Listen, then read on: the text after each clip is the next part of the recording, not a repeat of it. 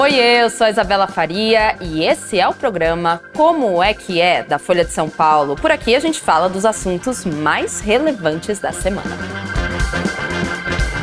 Casamento homoafetivo que está em pauta novamente na Câmara. O deputado Pastor Eurico do PL propõe aí que essa união, que já é direito no Brasil desde 2011, seja proibida. Hoje no Como é que é, na sexta-feira, a gente vai esmiuçar esse projeto, trazer os detalhes para vocês e principalmente tentar descobrir, tentar explicar por que, que essa discussão do casamento homoafetivo sempre volta. A gente vai falar disso hoje. Eu digo a gente, porque hoje estou muito bem acompanhada. Renan Suquevicius, apresentador da Rádio Band News FM, autor do blog Todas as Letras da Folha e autor aqui do recém-lançado, acabou de sair do forno, o livro quase verão. Renan Marinho Suquevicius. Muito obrigada, viu, Renan, por topar falar com a gente sobre esse assunto. Como eu falei na introdução, sempre volta. É até desgastante a gente falar de uma coisa, de um direito que está aí desde 2011, que já existe mas que sem a gente querer volta muito para a pauta. E você está aqui para explicar por quê. Muito obrigada, viu? Oi, Isa, obrigado pelo convite. É uma honra estar aqui falando desse assunto tão importante, um assunto sobre o qual eu escrevi é, nos últimos dias no meu blog, que assino aqui na Folha, no Todas as Letras. A gente tem acompanhado essas discussões na Câmara dos Deputados, é, uma tentativa de passar esse assunto por uma comissão lá no Congresso Nacional. Agora foram adiadas essas discussões para o é. mês que vem, a partir do dia 10 de outubro, que a gente deve ver alguma movimentação nesse sentido, uma possível votação. E se o projeto continuar caminhando, ele deve passar por novas etapas, passando pela Comissão de Constituição e Justiça, é, não deve nem passar, se for aprovado na CCJ, não passa nem por plenário e vai para o Senado Federal como você disse, é um direito que é garantido, né, o casamento entre pessoas do mesmo sexo desde 2011, mas não pelo legislativo brasileiro, e essa é uma das grandes questões, mas sim pelo pois é. Supremo é. Tribunal Federal, é, e depois é. um entendimento do CNJ que obrigou os cartórios a realizar essas uniões entre pessoas do mesmo sexo. Pois é. Aí, a disputa entre legislativo e judiciário é que talvez seja um dos grandes enroscos nessa história toda. Essa disputa que a gente vê em tantas áreas, né, Renan? Não só no, justamente no, no, casamento homoafetivo, mas a gente está falando de tantas áreas da nossa política que esse embate existe. Você falou do projeto, falou que ele foi já adiado, a votação dele já foi adiada diversas vezes, a gente só vai saber dele, né, mais detalhes aí no dia 10. Mas de onde veio esse projeto? Da onde surgiu justamente essa ideia de voltar a proibir o casamento homoafetivo?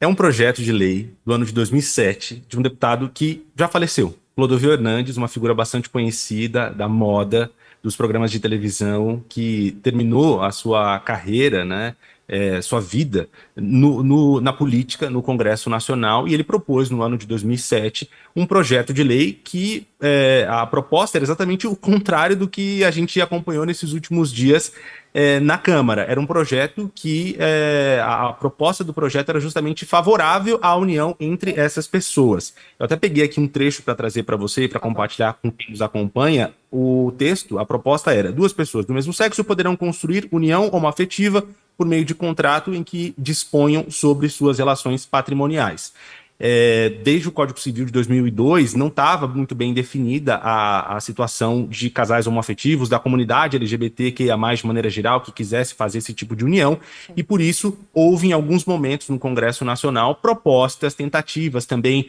de Mata Suplicy, ex-prefeita de São Paulo, ex-senadora, é, de, de propor alguma resolução nesse sentido para dar uma definição pelo legislativo dos casamentos. E agora, deputado Pastor Eurico trouxe de volta esse texto, fazendo alterações, propondo exatamente o contrário, que seria a não permissão dessas uniões. Hoje, o casamento não é permitido em alguns casos, né, caso de união de pais com filhos, por exemplo, de Sim. pessoas que já estejam casadas, e esse texto do deputado pastor Eurico, ele propõe que ele diz que o casamento representa isso palavras dele, né? Uma realidade objetiva e atemporal que tem como ponto de partida e finalidade a procriação. Grifar esse trecho, a procriação. O que exclui a união entre pessoas do mesmo sexo. Então a gente vê um viés religioso numa discussão em um Estado laico. Esse é um dos. Uh, esse é o pano de fundo, uma parte desse pano de fundo dessa discussão que tem esse viés religioso no Congresso que se auto-intitula um dos mais conservadores da história do Brasil. Tem chance de passar, Renan, isso? Você acabou de dizer, né, na introdução que a votação foi adiada já duas vezes, né? Só vamos ouvir falar dela de novo no dia 10. Mas tem chance de, de passar a votação, pelo que você está apurando, está acompanhando? Está majoritariamente mais para aprovação ou para não aprovação desse projeto? Olha, pelo que a gente está vendo nas discussões até agora e das audiências que estão sendo feitas, né? A ideia era fazer já uma votação e a gente acompanha a audiência pública, debate, e há uma oposição forte, e uma oposição não só dentro do Congresso Nacional, mas uma oposição também nas redes sociais. Dois dos nomes que se destacam nessa posição, a, a oposição ao pastor Eurico, por exemplo, ao deputado pastor Eurico, são os deputados Érica Hilton, do PSOL, e Henrique Vieira, também do mesmo partido. Eles que fazem uma oposição ferrenha ali, com discursos nessa comissão, né, a comissão que a gente está acompanhando, de Previdência, Assistência Social, Infância, Adolescência e Família da Câmara dos Deputados, e mais do que as falas ali, essas falas, hoje, como tudo nas redes sociais, viram cortes, né, para o Twitter, ou para o X, ex-Twitter, para o Instagram, dando pelo WhatsApp, por aí as pessoas vão tendo acesso e vão descobrindo que essa discussão está acontecendo. São muitas as comissões do Congresso Nacional, muitos os debates, não dá para o brasileiro, né, não é possível que o brasileiro saiba de tudo, acompanhe tudo. Então a discussão saiu da bolha da política, ou saiu de uma bolha mais extrema de um dos lados do espectro político, é, e agora as pessoas estão sabendo. Então há uma pressão o que a gente consegue perceber é que há uma pressão da opinião pública e o projeto, quando a gente para para pensar, né, qual, qual o problema de, de haver uniões entre pessoas do mesmo sexo, né? É, não está obrigando ninguém a se casar, as pessoas a, a terem uniões homoafetivas, as pessoas que se identificam como LGBTs, que queiram esse tipo de união podem optar por essa união, né? Não faz sentido haver essa proibição. Então, acho difícil que esse projeto avance.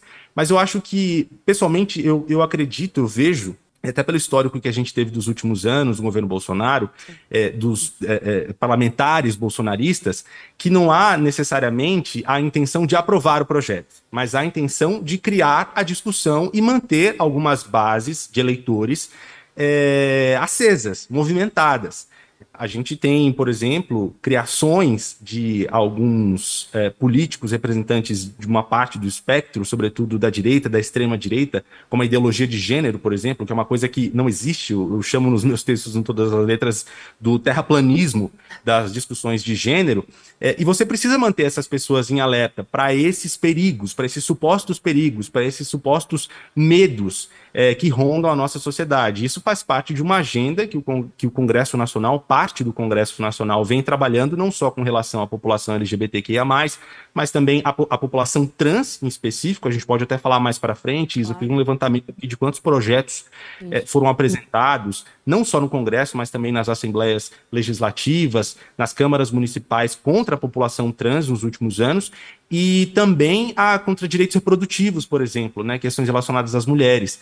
Então, é uma agenda, é, é, é há um empenho para que essa agenda continue acontecendo do mesmo jeito que os cortes das falas são feitos dos deputados à esquerda, também os à direita ou à extrema direita também querem aparecer e também querem movimentar suas bases. Você falou dos cortes, né, Renan? Antes de, eu, antes de eu fazer minha próxima pergunta, que tem a ver com o conteúdo, né, com o que foi falado justamente na comissão, a gente tem aqui alguns comentários no Instagram. O Caio está dizendo: não sabia que era deturpação. Deturpação é bem essa palavra, né? Não sabia que era deturpação de um projeto do Clodovil, que defendia o casamento homoafetivo. E aí tem o Charles Farias dizendo assim: assunto ultrapassado. Será que o Brasil não tem outras pautas mais importantes? E aí eu te pergunto também sobre a, a comissão em si. Você falou dos cortes, né? Você escreveu na sua, na sua coluna, no seu blog, Todas as Letras, que houve momentos constrangedores quando a gente, quando você falou da votação. Quais momentos que foram esses? Que foram assim.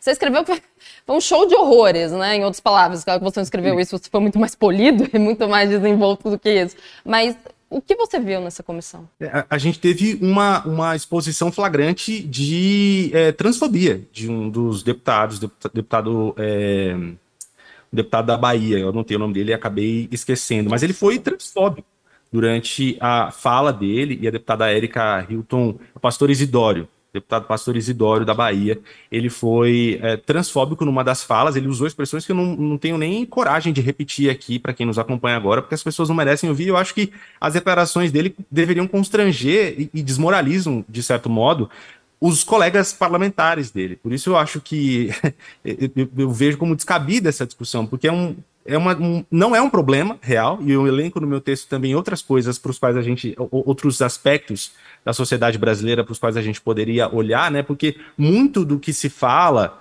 muitos dos argumentos contrários a discussões relacionadas a gênero, sexualidade e afetividade é a suposta defesa das crianças. Né? É como vou explicar para os meus filhos ao ver duas pessoas se amando, se beijando, do mesmo gênero, né? do mesmo sexo. É, ah, como é que o ensino de sexualidade nas escolas, como vai ser? A, a suposta história dos banheiros unissex, enfim, tudo isso com, esse, com essa suposta defesa das crianças. E há outras pautas muito mais urgentes com relação às crianças. A evasão escolar depois da pandemia de Covid-19, o número gigantesco de crianças que são registradas sem o nome do pai no Brasil, né? O índice de abandono paterno enorme, a violência urbana, a gente noticiando toda hora crianças assassinadas no Rio de Janeiro pela polícia ou na guerra do tráfico com traficantes e a polícia.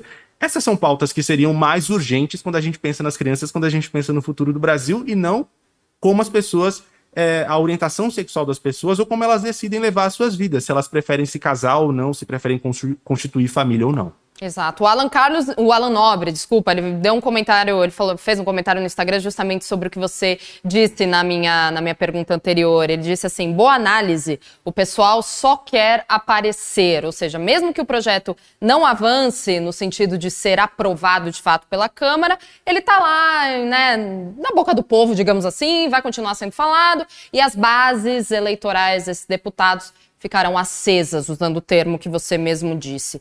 Vamos falar do casamento homoafetivo igualitário em si agora, Renan? Porque é um direito, como você falou no começo da conversa, é um direito desde 2011 pelo STF. Você pode explicar direitinho por que saiu pelo STF e não pela Câmara, por exemplo? Basicamente porque o nosso Congresso Nacional nunca se mobilizou para discutir esse assunto a sério. E aí coube ao STF, e aí há quem critique o STF, desde 2011 e até agora, tem um termo que está muito é, em voga, detesto essa, essa expressão, mas é o único que me ocorre, tá, todo mundo tem falado agora que é o ativismo judicial, o, o STF agindo como ativista, que é tentando é, tratar de assuntos que não são tratados no legislativo. Então, 2011, o STF decidiu que essas uniões poderiam acontecer. Em 2013, o CNJ passou a obrigar os cartórios a fazer essas uniões. Só que uh, essa decisão ela é muito frágil, ela tem uma base jurídica frágil. Se a gente mudar a composição do STF e tiver uma maioria conservadora, pode rever esse posicionamento e esse direito poderia, teoricamente, não existir mais. Por isso seria importante que o nosso legislativo, Câmara e Senado, né, é, no âmbito nacional, é, se movimentassem nesse sentido para poder garantir esses direitos a essas pessoas. E é interessante quando a gente olha para o passado e a gente vê, ano de 2011, nós estávamos no segundo governo da ex-presidente Dilma Rousseff, um governo petista como o de agora, é, um Congresso Nacional que talvez não era tão conservador ou não se colocava com tanta força como conservador, é, não tratou desse assunto. É, em 2007, também não falou desse assunto, quando o deputado Clodovil Hernandes apresentou. Em outro momento, Marta Suplicy também apresentou esse projeto no Congresso Nacional e não foi adiante. A gente pode com essa experiência desses dos governos petistas, depois um, uma, um, curto período do governo Michel Temer e do governo Bolsonaro, a gente pode olhar para diferentes lados do espectro político, no executivo e em diferentes composições no Congresso Nacional e observar que esse tema nunca apareceu. Então, não é, é, é olhando é, é e, e ouvindo as pessoas, a gente pode observar que não é, não tem a ver com um lado ou outro do espectro, é uma falta de interesse de discutir esse assunto porque é delicado, porque interfere eleitoralmente, é um tema sensível para muitas pessoas, é um tema que é comunicado com desinformação para uma parcela muito grande da sociedade, que é isso. Começa-se a falar de casamento igualitário, as fake news é, falando que ah, o próximo passo, então, é a gente legalizar o casamento entre pessoas é, é, mais velhas e pessoas menores de 14 anos. Daqui a pouco vamos legalizar a, a pedofilia. Isso tudo é, é, fake news, é mentira. Mas é o que circula em grupo de WhatsApp, é o que circula em conversas entre pessoas que não acompanham o noticiário tão de perto. Então, é um tema de difícil, de difícil comunicação e acho que esse é um dos entraves para não avançar pelo legislativo. Portanto, é um tema é, que ainda é inseguro juridicamente para essa parcela da população que poderia usufruir desse direito com plenitude. E como você falou antes, né, Renan, a gente está falando também um pouquinho da religião, né? O, um comentário no YouTube que a gente tem do usuário Leituras e Loucuras está dizendo: usar o argumento da religião para tentar defender pautas conservadoras ou qualquer outro, né, deveria ser proibido, haja vista que moramos em um país laico. Você disse que então, antes de 2011, poucos projetos pipocaram na Câmara sobre é, a união homoafetiva para realmente, né, trazer esse direito para a população LGBTQIA+, mas e depois da aprovação pelo STF em 2011? A gente teve projetos que queriam o contrário, que queriam derrubar essa decisão da Suprema Corte, tipo o projeto que a gente está vendo agora, do, do deputado do PL, a gente tem um histórico disso ou esse é o projeto que está mais avançado? Sobre uniões, a gente tem um histórico de posicionamentos favoráveis, como esses que eu citei do próprio Clodovil, da Marta Suplicy, é, pressão de diferentes parlamentares. O que a gente vê de forma contrária e de ataques à comunidade LGBTQIA, é sobretudo é, com relação à comunidade trans. Então, eu estava olhando, tem projetos desde os anos 90, um projeto de 92 falando sobre o uso de pronome de pessoas trans é, não só no Congresso, mas também nas assembleias legislativas, nos estados, câmaras municipais. Teve uma reportagem da Dânia Velar, aqui na Folha de São Paulo, que ela publicou no começo do ano, falando que só no primeiro trimestre desse ano de 2023, mais de 70 projetos que vão contra a comunidade LGBTQIA, sobretudo a comunidade trans, foram apresentados nos legisla legislativos municipais, estaduais e no legislativo federal.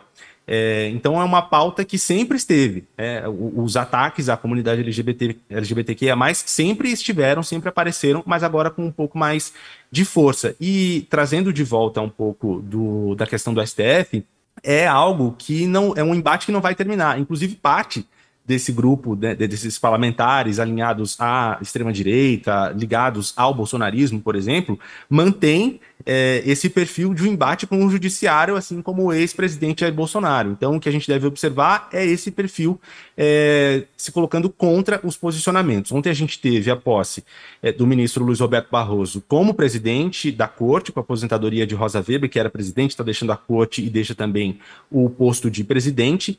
E no discurso dele, ele deu algumas sinalizações de algumas pautas que devem continuar sendo discutidas. E a gente pode colocar aqui para todos os públicos: pauta de costumes, pautas identitárias, pautas progressistas, entendam como quiser. É, elas devem continuar aparecendo no STF. Eu conversei ontem com o ex-ministro Ricardo Lewandowski, que ele esteve nessa, nessa cerimônia de posse, participou ali da festa, e eu conversei com ele e perguntei justamente sobre isso. Falei, ministro, a gente viu na presidência da ministra Rosa é, essas pautas progressistas ou, ou identitárias aparecendo. O senhor acredita que elas devem continuar? E ele falou que sim, ele usou a palavra essas pautas e ele citou nominalmente população negra, as mulheres e os indígenas e outras minorias, estão incluídos aí os LGBTs, devem ter, imagina, um privilégio nas pautas é, justamente por causa do discurso que o ministro fez ontem quando tomou posse.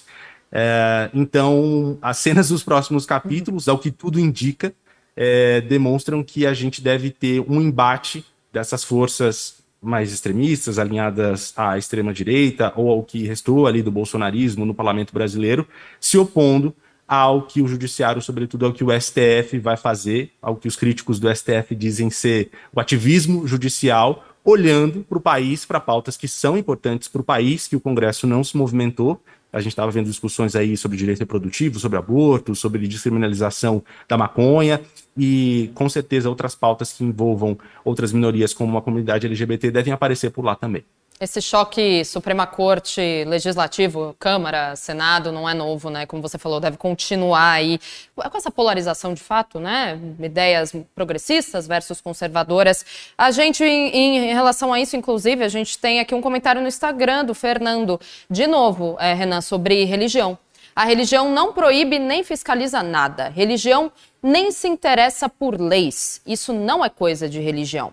Quem tem seus princípios religiosos o segue de qualquer jeito, independente de leis. O que você acha, Renan, sobre o comentário do Fernando? Porque, de fato, religião e política, teoricamente, não deveriam se misturar, certo? O que você acha da, da afirmação dele? ainda mais no nosso país, Brasil, que é, na teoria, um país laico. É, eu respondo com é, experiências que eu já tive no próprio blog e no podcast, todas as letras que deu origem ao blog. Os episódios foram publicados em 2019 e continuam, muitos deles continuam ainda é, muito frescos, no sentido de que continuam valendo aquelas histórias apresentadas Sim. ali. Talvez para surpresa de algumas pessoas, algumas pessoas mais conservadoras, talvez elas não saibam que LGBTs também têm religião. Alguns LGBTs frequentam igrejas. Alguns LGBTs têm igrejas especialmente inclusivas, diversas, que acolhem essas pessoas. Então, LGBTs não são, eu costumo dizer que não são semideuses, né? Não, tão, não são um café com leite na sociedade, não estão isentos de cometer erros, é, mas ao mesmo tempo eles não, LGBTs não são ETs, né? Não são pessoas fora dessa dimensão terrestre. É, fazem as coisas como todas as outras pessoas, trabalham, pagam impostos, têm religião, é, têm desejos, têm vontades, Alguns têm vontade de se casar, outros não têm vontade de se casar, alguns têm religião, outros não, diferentes tipos de religião. É, então, talvez algumas pessoas possam se surpreender se deixar o preconceito um pouco de lado e toparem conhecer o que são as pessoas, o que é a comunidade LGBT, que a própria comunidade LGBT é, é muito diversa né, dentro da comunidade, ela é, ela é muito heterogênea. É, há, há, pontos, há pontos convergentes, mas há muitas divergências também.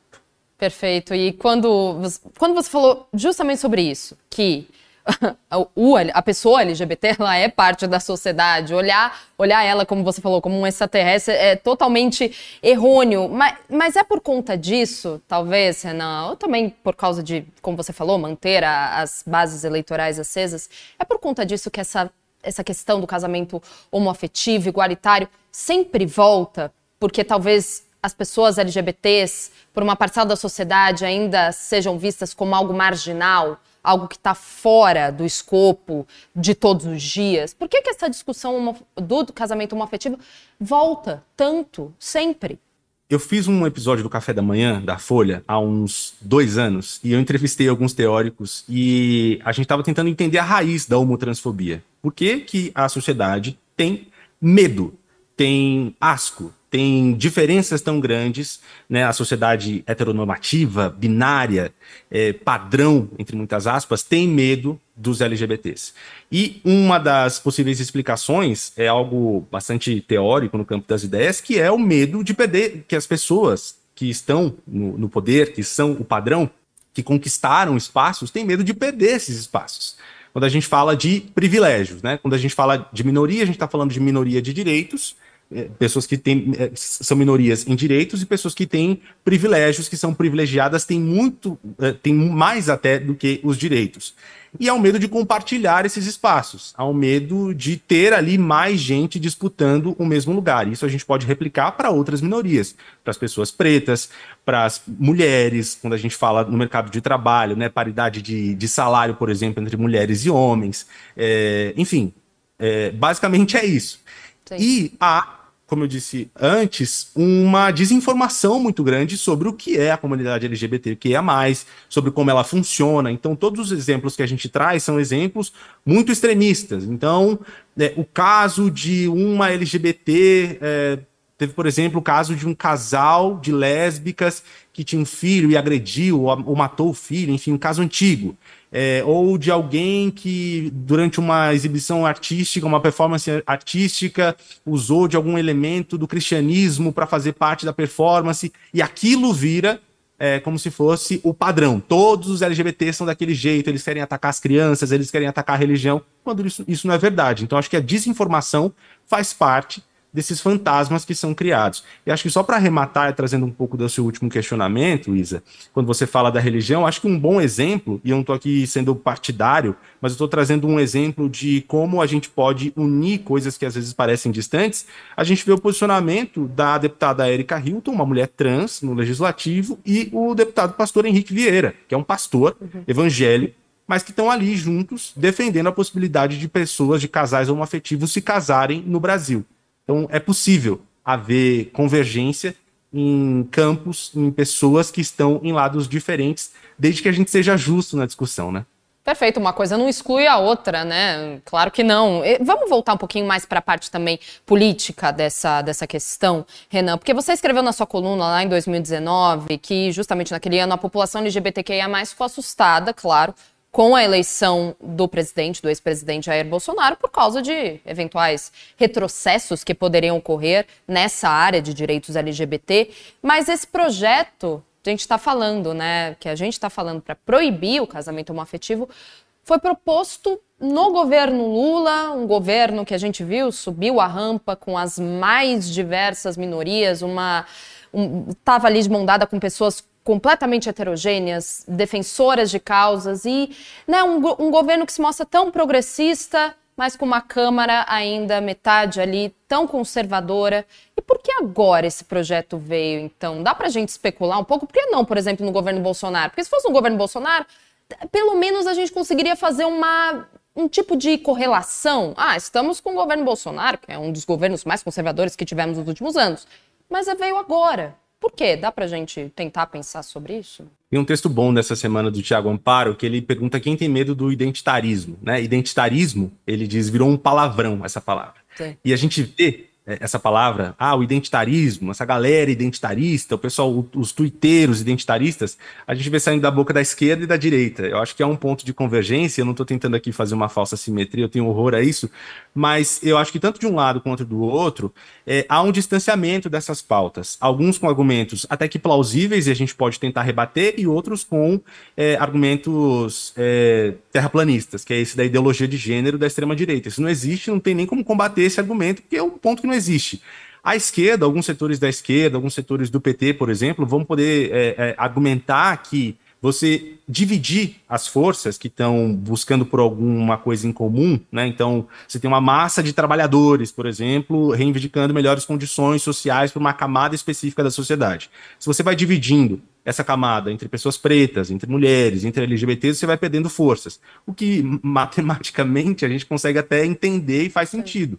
É, mas é, quando uma pessoa, ainda que uma, uma, pessoa LGBT seja trabalhadora, será que ela se sente plenamente acolhida em todos os espaços? Será que a sexualidade dela não chega antes do que a condição dela de trabalhadora ou a condição social dela? Quando a gente está falando de uma pessoa preta, será que essa condição não chega antes? Ela não sente o preconceito? Ela não sente as dificuldades de ser uma, uma pessoa preta num país racista antes das dificuldades de ser uma pessoa pobre, antes de ser uma, uma, um, um trabalhador? O mesmo com as mulheres. Então eu acho que há um afastamento, há um distanciamento de, de, do, da, da, política de maneira geral, da política dos, dos, dos, maiores partidos, dos políticos consolidados, do próprio Lula. A gente vê que há um esforço, houve um esforço na campanha de ser, de ter um discurso agregador, um discurso atualizado com as demandas de hoje do país. É, e eu acho que um exemplo mais claro disso é a gente ver os dois deputados que estão à frente, que estão ganhando voz nessa discussão na oposição a esse projeto são uh, deputados do PSOL. É, claro, há representantes do PT ali também, mas com mais força do PSOL, que é um partido que consegue observar tendências é, mais novas, se a gente pode dizer assim, do que o PT, que está olhando para uma outra coisa, até pela sua própria história de formação, de um partido dos trabalhadores, sindicalismo e tudo mais. Então, acho que tem esse, esse distanciamento, é, tem essa, esse afastamento de todos os lados dessa questão, como se a questão LGBT fosse meio um bicho de sete cabeças ou não fosse tão importante. Os LGBT sentem na pele, em todos os espaços, no trabalho, na escola, nas ruas, e talvez seja difícil mesmo para uma pessoa que está fora dessas condições, uma pessoa que está dentro do padrão, como eu disse, entre muitas aspas, se dar conta de que isso é uma questão importante. Perfeito, perfeita análise, Renan. Então vai ser no próximo dia 10 de outubro que a gente saberá mais sobre a votação é desse projeto, certo?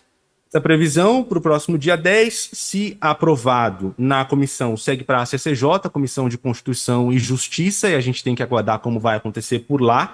É, e vai, chega em caráter conclusivo, pode ir direto para apreciação do Senado, sem passar é, nem mesmo pelo plenário, só vai a plenário se 52 deputados assinarem um recurso nesse sentido. Então vamos acompanhar e ver também que tipo de mobilização vai acontecer nas redes sociais, é, se vão entrar artistas, influenciadores nessa história. A gente sabe que isso tem um peso, é, que isso movimenta as pessoas. É, vamos, vamos aguardar as cenas dos próximos capítulos para ver como essa discussão do casamento homoafetivo vai se desenrolar no Brasil. Perfeito, acompanharemos aqui na Folha de São Paulo e justamente acompanharemos no blog Todas as Letras de Renan Suquevicius, apresentador da Rádio Band News FM, autor deste blog Todas as Letras e também autor aqui do livro recém-lançado Quase Verão, Renan Marinho Suquevicius. Muito obrigada, Renan. Até breve, volte sempre. Obrigado, Isa. Foi um prazer conversar com você, com todos os amigos da Folha de São Paulo. Até uma próxima. Muito obrigada a você também que assistiu ao Como é que é de hoje, essa sexta-feira. Semana terminou, mas semana que vem estaremos aqui. Eu não estarei aqui. Por uma semaninha só, eu volto dia 9 de outubro, tirarei algumas folguinhas, mas vocês estarão muito bem acompanhados. Priscila Camazano comandará o Como é que é a partir então de semana que vem. Ela espera vocês e eu volto dia 9. Tchau!